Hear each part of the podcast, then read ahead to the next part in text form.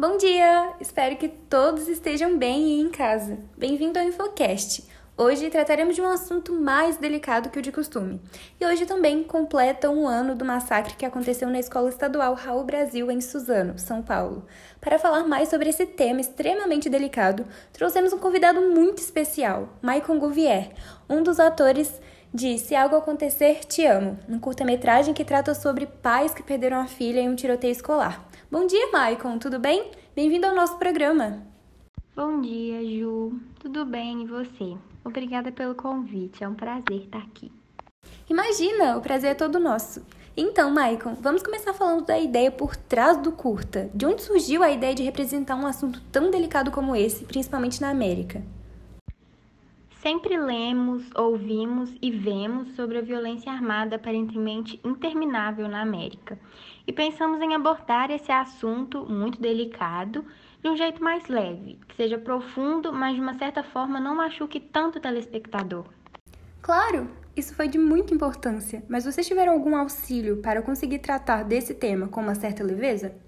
Nós nos conectamos com a Every Town for Gun Safety, e enviamos a eles o roteiro e algumas outras ideias, porque queríamos ser sensíveis ao assunto.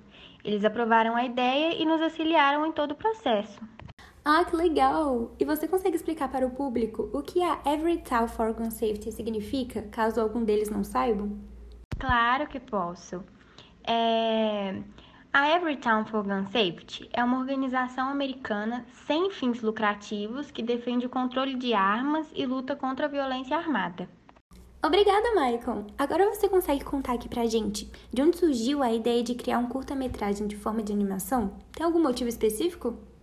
Então, a animação pode aproximar você dos personagens, pode arrastá-lo mais fundo na história do que a ação ao vivo, o que pode afastá-lo devido à seriedade do material. A animação parecia perfeito para este filme. Nossa, muito bacana pensar nisso. Mas agora falando um pouco sobre o roteiro, a história. Por qual motivo vocês optaram por colocar os pais como principais da história? Sempre que nós vemos esse assunto dos massacres escolares sendo retratados, a principal é a vítima, apavorada, sem esperança. No nosso curta, a gente quis mostrar por trás disso. O que acontece depois? Como ficam as pessoas depois que perde alguém especial?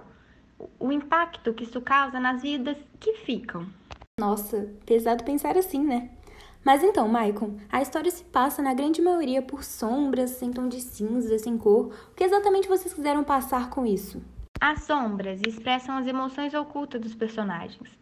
São almas sombrias que foram desconectadas de seus hospedeiros humanos porque estavam em muita agonia. Eram muito dolorosas para serem seguradas. Às vezes, você se sente fora de si mesmo e você realmente não consegue se conectar consigo com essa dor ou esse trauma tão extremo. E me diz uma coisa: durante o culto é visível que a sombra da falecida garota estava tentando ajudar os pais. O que vocês quiseram representar com todo esse esforço da garota? Em tempos de dor e de perda, a ferramenta mais poderosa que temos é a nossa presença. Podemos estar lá um para o outro, nós nos unimos e sofremos juntos. E essa união pode levar ao crescimento, reconstrução e à cura. A garota tentava unir os pais para que eles se curassem da dor de perdê-la. Uau, tudo muito profundo, né? Fizeram um excelente trabalho. Agora sobre a produção do curta. Sabemos que o curta foi lançado em 2020, mas quando começou tudo isso? Quanto tempo durou toda a produção? A ideia do curta em si é antiga, de anos atrás, mas a gente começou a pré-produção no início de 2018. Aí a gente animou tudo de abril a dezembro de 2019 e terminamos o filme completamente em fevereiro de 2020. É, um processo longo de fato. Você e o Will Comerc foram os autores, disso sabemos, mas nos conte mais sobre o resto da equipe. Foram cerca de 28 pessoas trabalhando no filme. A gente tinha apenas três animadoras e o restante do pessoal nos ajudaram em outras áreas, áreas mais técnicas, assim. Isso sem contar também com a ajuda do pessoal da organização Everytown for Gun Safety, né, que a gente já falou aqui. E qual foi o resultado de todo esse trabalho? Como foram as reações do público ao curta? Vocês obtiveram um feedback positivo? Nossa, com certeza, até mais do que a gente imaginava. As pessoas adoraram e se sensibilizaram sobre o assunto. Virou até um desafio no TikTok, que é gravar sua reação antes e depois de assistir e falar sobre o que sentiu. A maioria chorava e nos elogiava. Um trabalho como esse merecia de fato muitos elogios, não é mesmo? Essa foi a nossa entrevista de hoje. Obrigada, Maicon, e a todos que ouviram. Imagina, foi um prazer. Para quem não viu Se Algo Acontecer, Te Amo, está disponível na Netflix.